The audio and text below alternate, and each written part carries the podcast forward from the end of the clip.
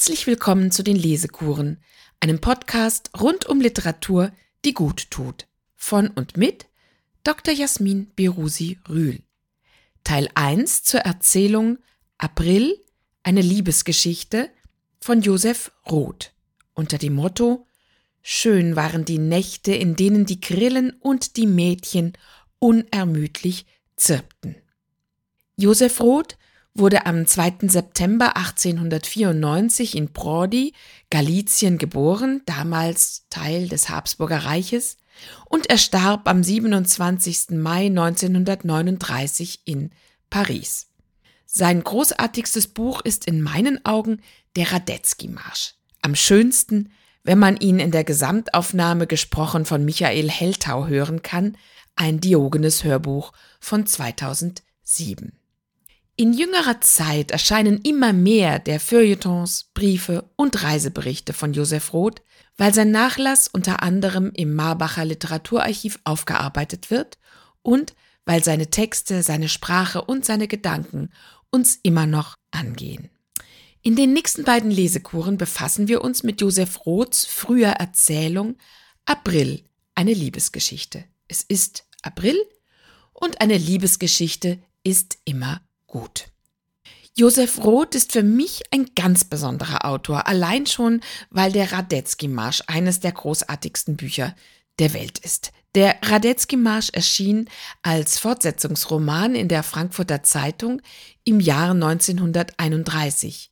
Und Roth schrieb noch daran, während schon gedruckt wurde. Das sind unvorstellbare Produktionsbedingungen.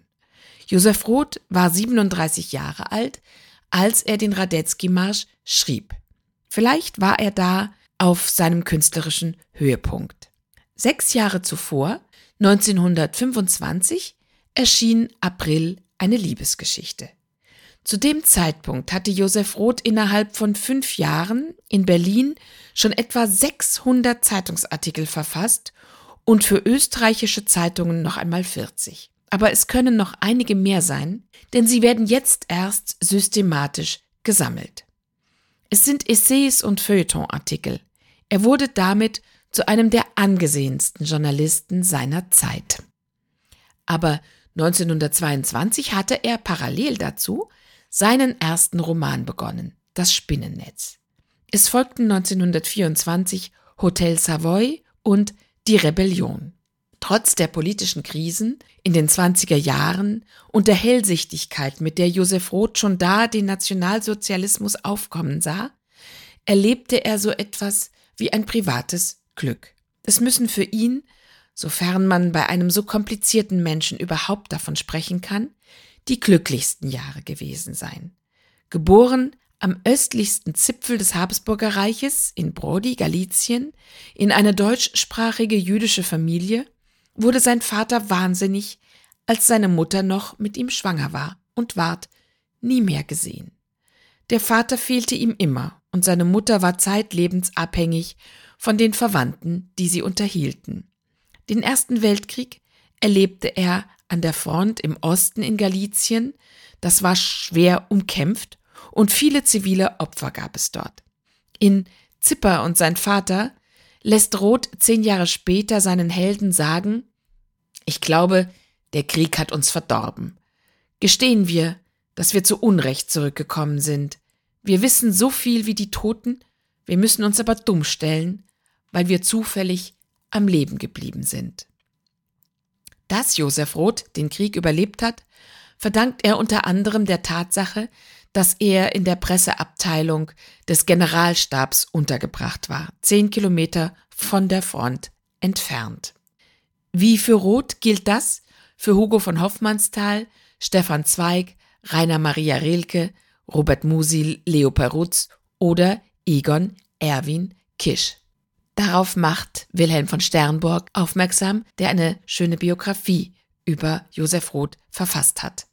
Das Überleben der Künstler im Ersten Weltkrieg schildert Josef Roth in Der stumme Prophet liebevoll ironisch. Da heißt es, man war nicht hinreichend auf die Teilnahme der Künstler am Krieg vorbereitet gewesen. Das Kriegspressequartier konnte so viele Maler und Schriftsteller, Historiker und Journalisten, Theaterkritiker und Dramaturgen nicht fassen. Die Journalisten trugen Ledergamaschen und Revolver und eine Armbinde, auf der in goldenen Lettern das Wort Presse eingestickt war. Die Theaterkritiker kamen ins Kriegsarchiv und durften Zivilkleider tragen, um nicht als Unteroffiziere auftreten zu müssen. Die Maler waren ihrer eigenen Fantasie überlassen. Sie fertigten die Porträts der Armeeführer an, malten Lazarettwände freundlich und heiter aus und schrieben Tagebücher oder Briefe, die sie dann als Gäste der Literatur veröffentlichten. Auch sie kamen zu ärztlichen Untersuchungen, hatten aber gewöhnlich verschiedene Krankheiten, die sie am Schießen verhinderten. Einige Dramaturgen begannen, Regimentsgeschichten zu schreiben.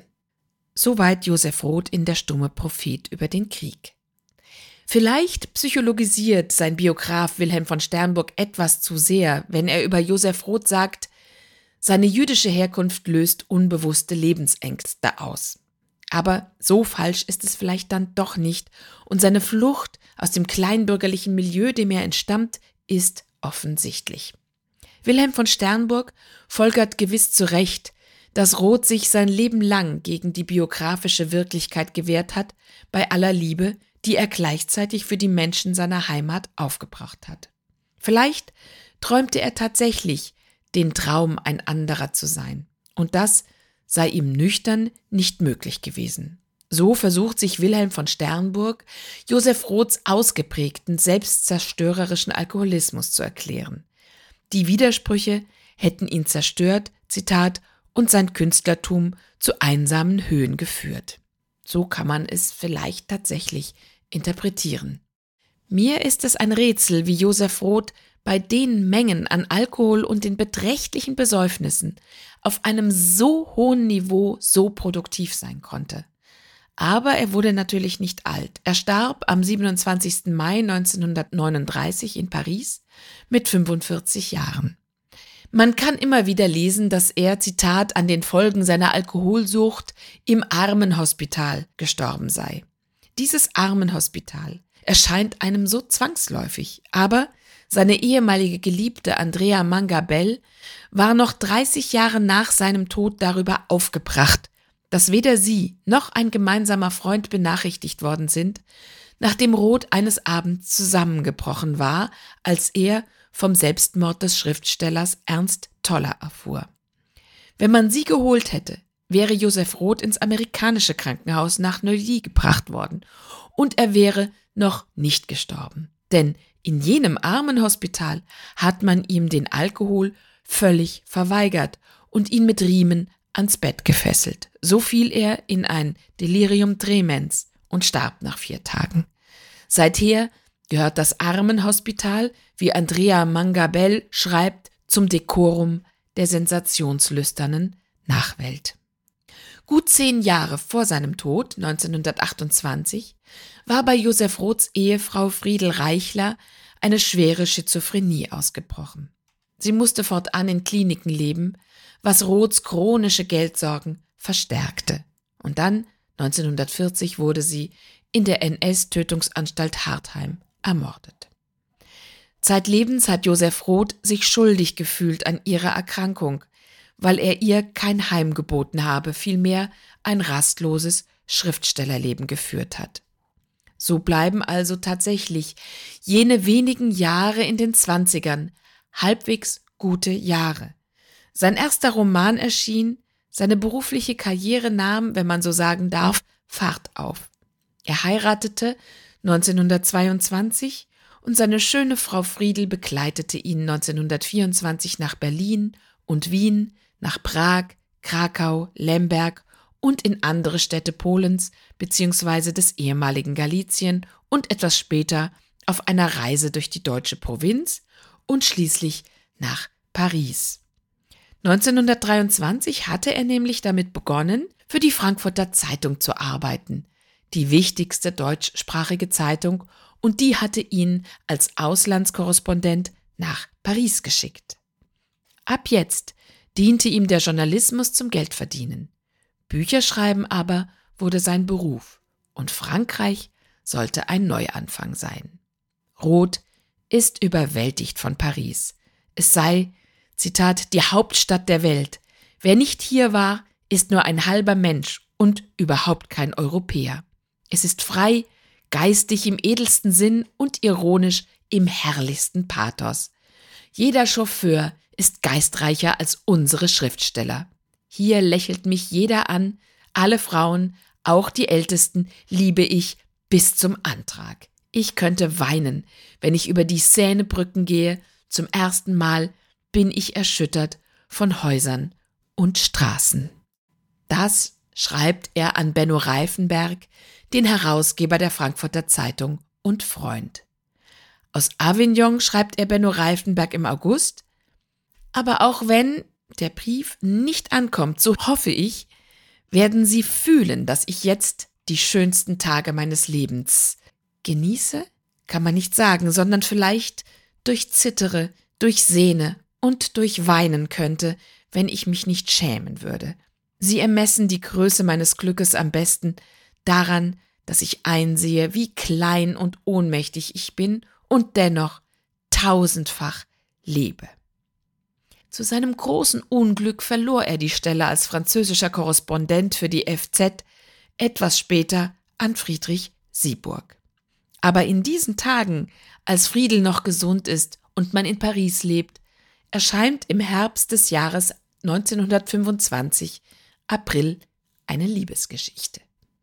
Wann er sie genau geschrieben hat, habe ich nicht eruieren können. Ich halte sie jedoch für eine Art Abfallprodukt seiner Reise durch Deutschland, die er mit seiner Frau zwischen Januar und März 1925 unternommen hat und über die er eine siebenteilige Artikelserie für die FZ verfasst hat, bevor er nach Paris kam.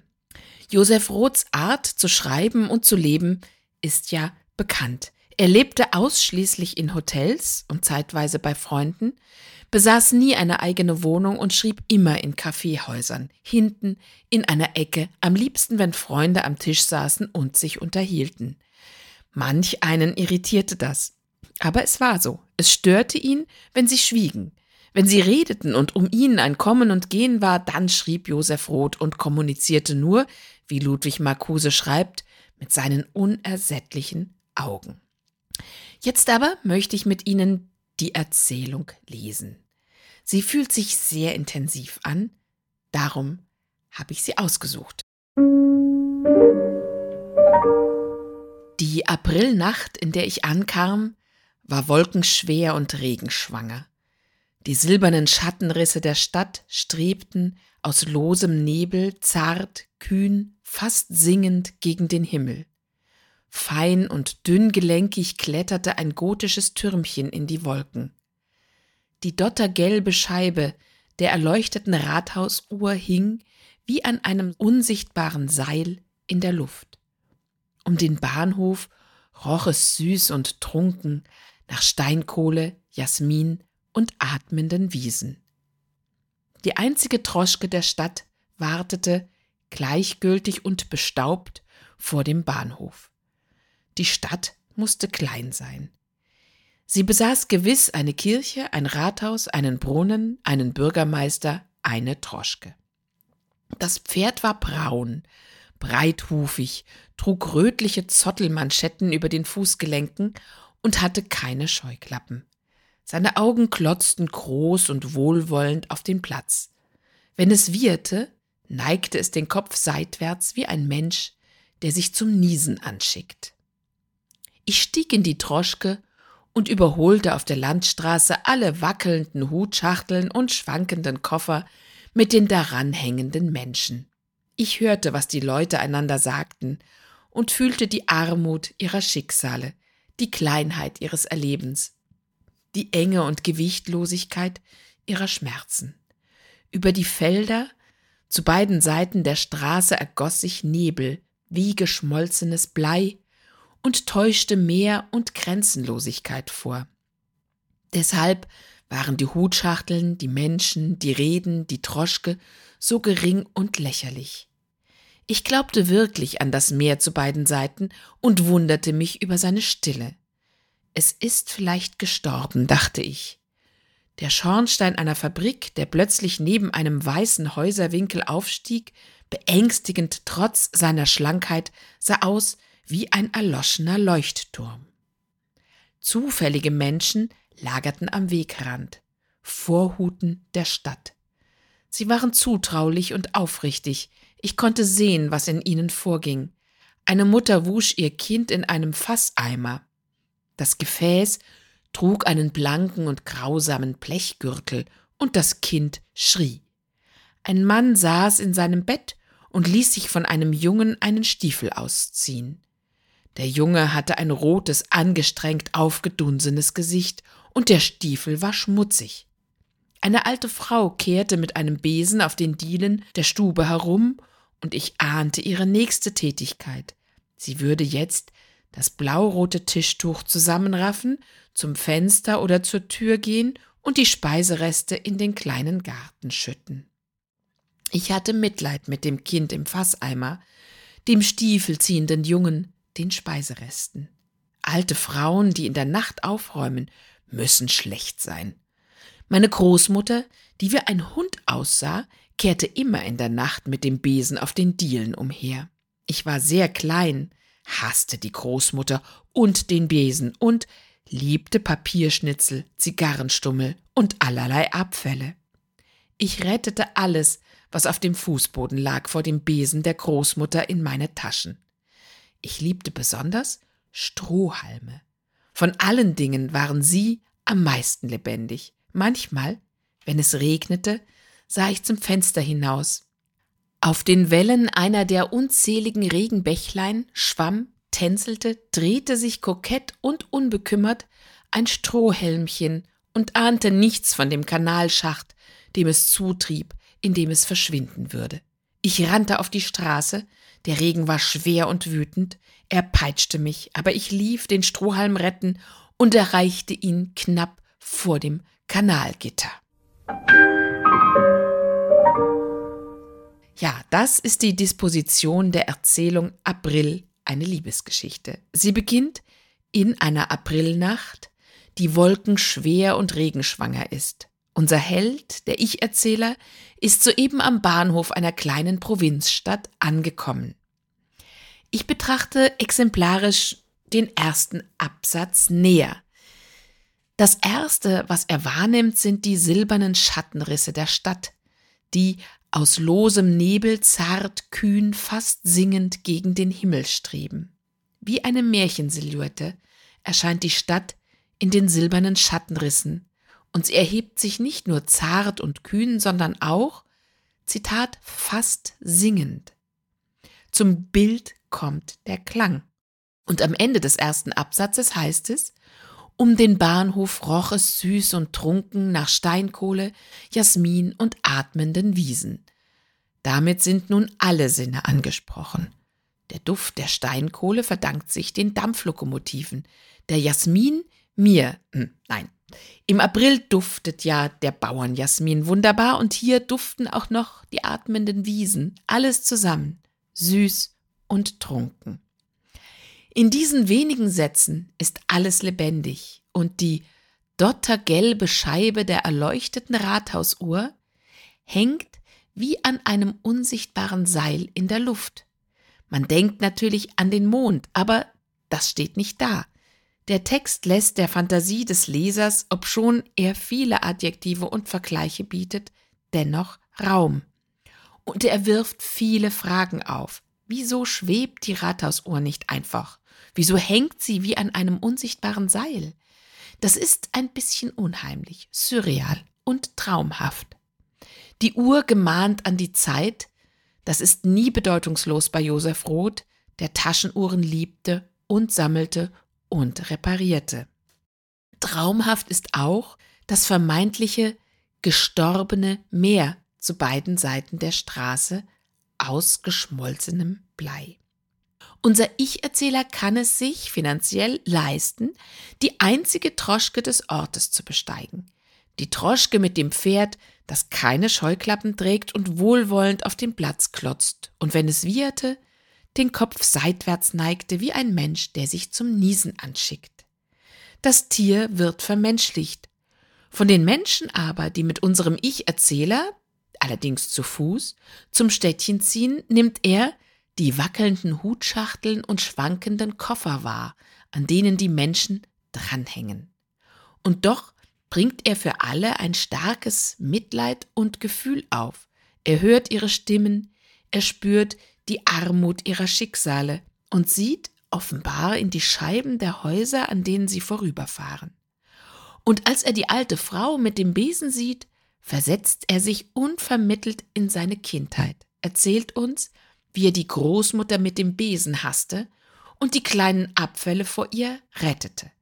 An Regentagen rettete er auch die kleinen Strohhalme, die er besonders liebte, denn, Zitat, von allen Dingen waren sie am meisten lebendig. Ich glaube, auf diese Lebendigkeit kommt es dem Erzähler im Ganzen besonders an. Meist sind Regentage in Josef Roths Prosa reserviert für Trauriges. Der Leutnant Trotta wird bei Regen von einer Kugel getroffen und der Kaiser Franz Josef, der stirbt an einem unendlich regnerischen Tag und sein Sarg wird bei Regen aus Schloss Schönbrunn gefahren. In der Erzählung April aber haben wir den seltenen Fall, Strohhelmchen unbekümmert in Regenbächlein tanzen zu sehen. Freilich einem verschlingenden Kanalschacht zu, vor dem sie aber der Knabe retten wird. Lesen wir weiter. Viele Leute sah ich in der Nacht.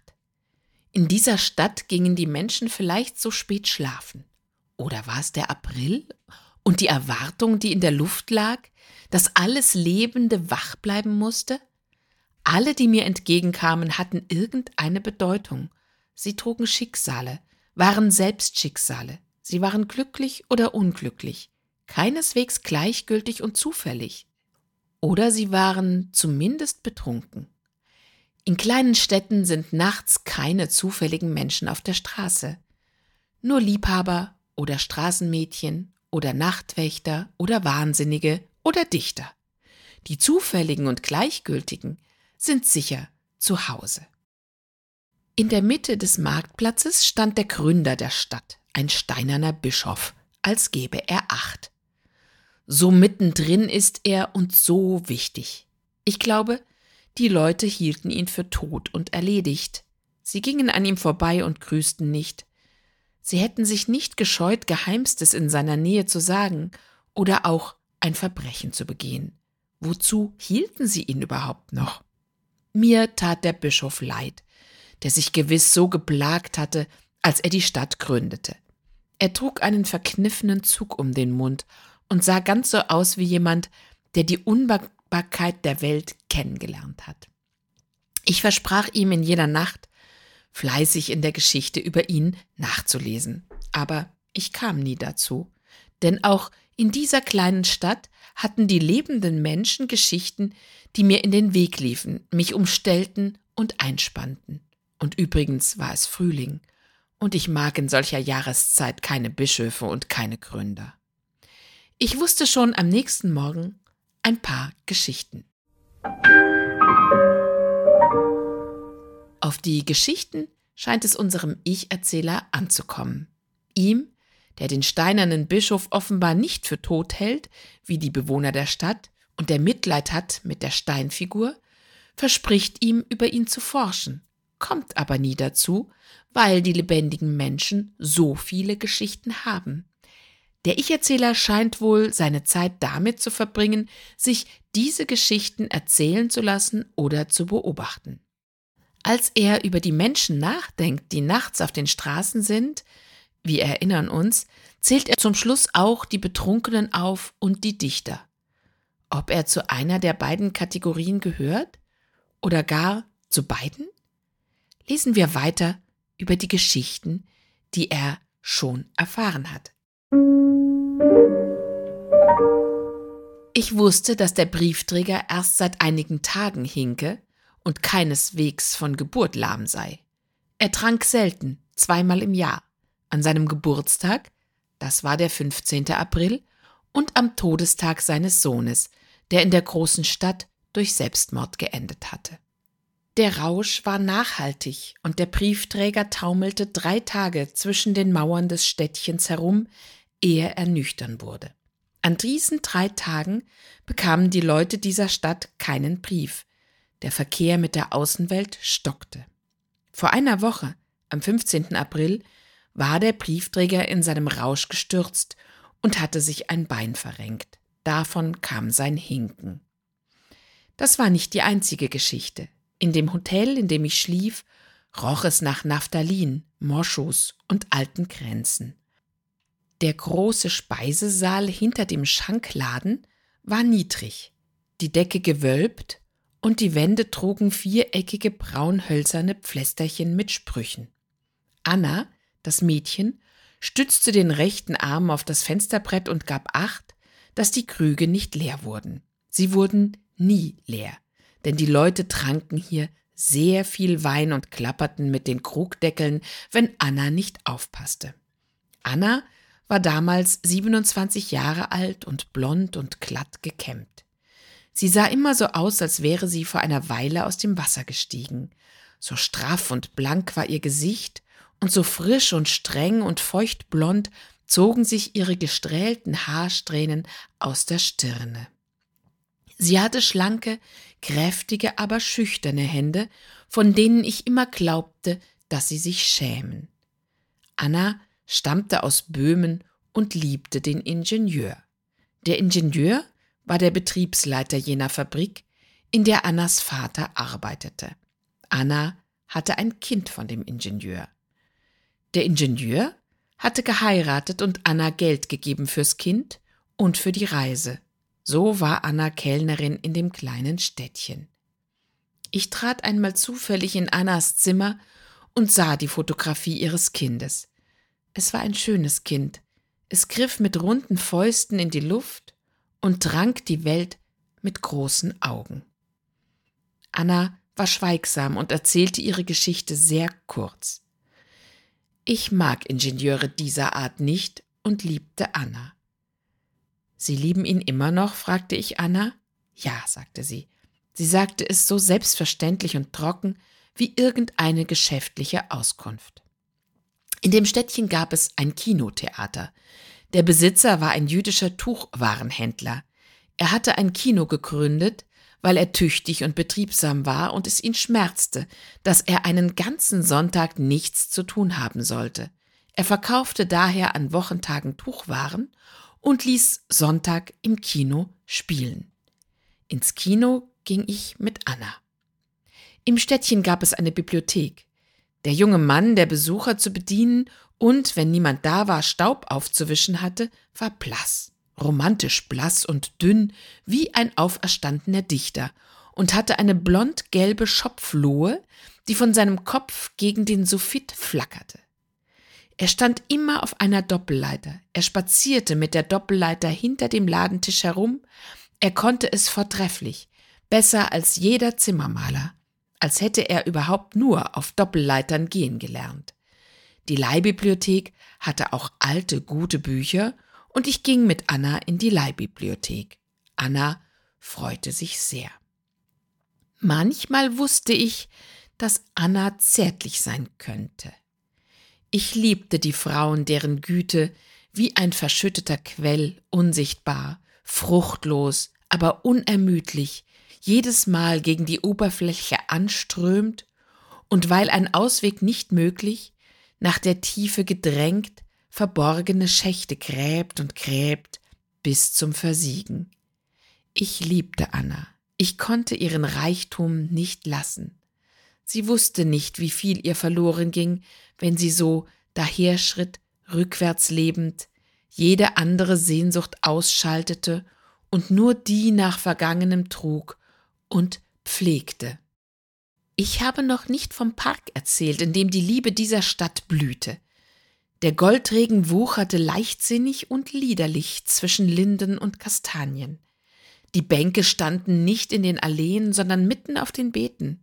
Ich dachte, diese Bänke hätte der Bischof, als sie noch ganz jung waren, in die Erde gepflanzt und sie wuchsen immer jedes Jahr um ein Stückchen in die Breite. Die Füße hatten sicherlich schon Wurzeln gefasst im lockeren Boden. Am Sonntag nach dem Kino ging ich mit Anna in den Park. Einmal sahen wir, wie zwei sich küssten, und Anna lachte. Es ist nicht gut, Anna, sagte ich, über die Liebe zu lachen. Ich mag Menschen nicht, die so lügen können. Da hörte Anna zu lachen auf. Als wir nach Hause kamen, erwies es sich, dass der Wirt Anna gesucht hatte, denn es war ein Gast gekommen. Er hatte einen knarrenden neuen Lederkoffer mit vielen grünen und roten Heftpflästerchen. Er war schwarz gelockt und klutäugig, und er konnte gewiss Mandoline spielen und Mädchen verführen. Hätte ich in seine Brieftasche einen Blick tun können, so hätte ich eine ganze Sammlung bunter Schleifen und blonder Haare und rosa Liebesbriefe gesehen. Aber ich kam nicht dazu und wusste es auch so. Der Übergang zur Ankunft dieses unangenehmen Menschen erfolgte über den Park, wo der Goldregen leichtsinnig und liederlich wucherte. Die Heftflästerchen auf dem Lederkoffer des Ankömmlings erinnern an die kleinen Sprüche, die im Schankraum an der Wand zu sehen sind. Da heißt es, die Wände trugen wie viereckige braunhölzerne Pflästerchen mit Sprüchen. Eine kindliche, unschuldige Assoziation, auch eine Assoziation an kleine Verletzungen. Lesen wir weiter. Er trank Bier in der Wirtsstube. Das Bier passte nicht zu seinem Gesicht. Er hätte Wein trinken müssen. Er ließ sich von Anna bedienen und war sehr höflich. Er sprach lauter Schnörkel. Seine Worte sehen aus wie seine Unterschrift wahrscheinlich, dachte ich. In dieser Nacht bemerkte ich, dass mein Licht fehlte. Ich machte die Tür auf und ging zu Anna in die Stube. Anna war im Hemd und weinte. Sie blieb auf ihrem Bett sitzen und erschrak nicht, als ich kam sondern weinte ruhig und mit Ausdauer weiter. Dann sagte sie, er sieht genau so aus. Der neue Gast sah genauso aus wie Annas Ingenieur. Es ist so schrecklich, sagte Anna. Seit damals liebten wir uns und verbargen es nicht voreinander.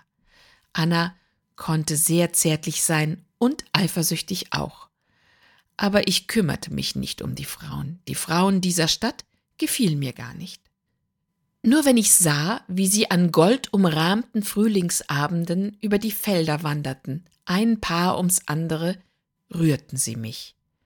Sie waren dazu da, die Welt zu erneuern. Sie wuchsen, liebten und gebaren. Im Frühling begannen sie ihr mütterliches Werk und vollendeten es im Laufe der Jahre. Ich sah, wie sie, berauscht und mit Appetit auf Rausch, harmlos und beflissen, Gottes Gebot zu erfüllen, wie Maikäfer in die Wälder ausschwärmten. Spät in der Nacht noch standen sie in den dunklen Hausfluren, klebten sie an den Lippen und Schnurrbärten der Männer, kicherten und waren dankbar bis zur Demut für jedes gute Wort, das man ihnen in den Schoß warf. Schön waren die Nächte, in denen die Grillen und die Mädchen unermüdlich zirpten. Und die Regentage auch.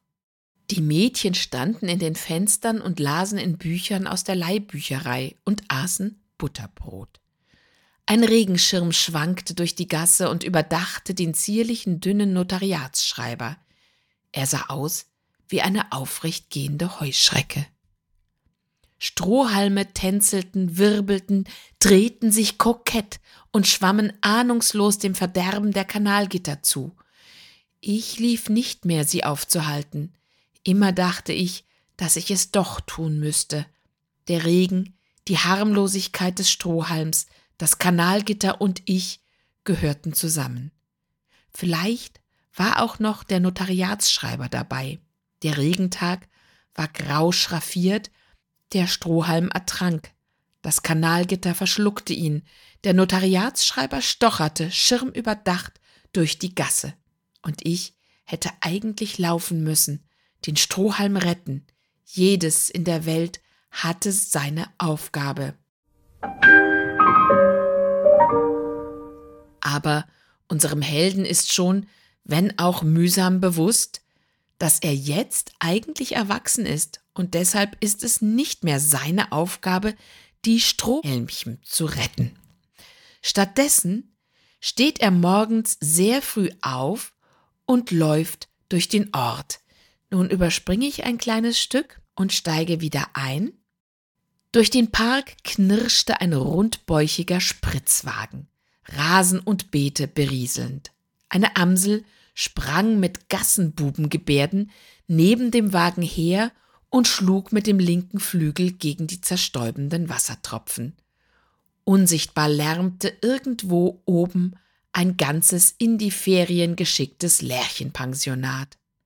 Rund um die Bänke, die in der Mitte der Beete standen, war das Gras ein wenig müde und hergenommen von der nächtlichen Liebe der Menschen. Und mir entgegen schritt der lange Eisenbahnassistent durch den Park in den Dienst. Den Eisenbahnassistenten hasste ich. Er war sommersprossig, unglaublich lang und gerade. Ich dachte, so oft ich ihn sah, an einen Brief an den Eisenbahnminister. Ich wollte vorschlagen, den hässlichen Eisenbahnassistenten als Telegrafenstange unterwegs irgendwo zwischen zwei kleinen Stationen zu verwenden. Nie hätte mir der Eisenbahnminister diesen Dienst erwiesen. Ich wusste nicht, warum ich den Beamten so hasste. Er war außergewöhnlich groß gewachsen, aber ich hasse ja nicht grundsätzlich das Außergewöhnliche. Mir schien, dass der Eisenbahnassistent mit Absicht so hoch hinaufgeschossen sei, und das reizte mich auf. Mir schien, als hätte er seit seiner Jugend nichts anderes getan, als wachsen und Sommersprossen sammeln, und außerdem hatte er rötliche Haare. Auch trug er immer seine Uniform und eine rote Kappe. Er machte langsame und kleine Schritte, obwohl er mit seinen langen Beinen ganz gut rasch hätte gehen können. Aber er ging langsam und wuchs, wuchs, wuchs. Ich weiß noch heute sehr wenig über den Eisenbahnbeamten, aber ich hätte damals schon schwören können, dass er viele versteckte Gemeinheiten begangen habe. Ein eigenartiger Satz. Er erweckt den Eindruck, als befinde sich der Erzähler lange Zeit nach dem Geschehen noch in der Nähe der beteiligten Personen. Den Eindruck hat man auch am Anfang, als er Anna beschreibt und sagt, sie war damals 27 Jahre. Unser Held weiß angeblich nicht, warum er den Eisenbahnassistenten hasst. Wir werden am Ende aber einen guten Grund erfahren. Übrigens hatte Josef Roth selbst auch rötliches, helles Haar. Solch ein Eisenbahnassistent konnte zum Beispiel einen Zug, in dem sein persönlicher Feind saß, zu einem Zusammenstoß bringen und die Schuld geschickt auf den Zugführer schieben. Es war eigentlich sehr gefährlich, mit der Eisenbahn zu fahren. Solch ein Eisenbahnassistent, dachte ich, ist niemals imstande, einer Frau wegen auf seine rote Kappe zu verzichten. Wenn er liebte, so legte er bestimmt die Kappe mit der Öffnung nach oben sorgsam auf einen Stuhl. Er vergaß nicht, die Hose im Bug zusammenzufalten und verstand gewiss nicht die Lust, einer Frau dankbar zu sein. Er konnte auch Frauen durch eine List überrumpeln, und eifersüchtig war er auch.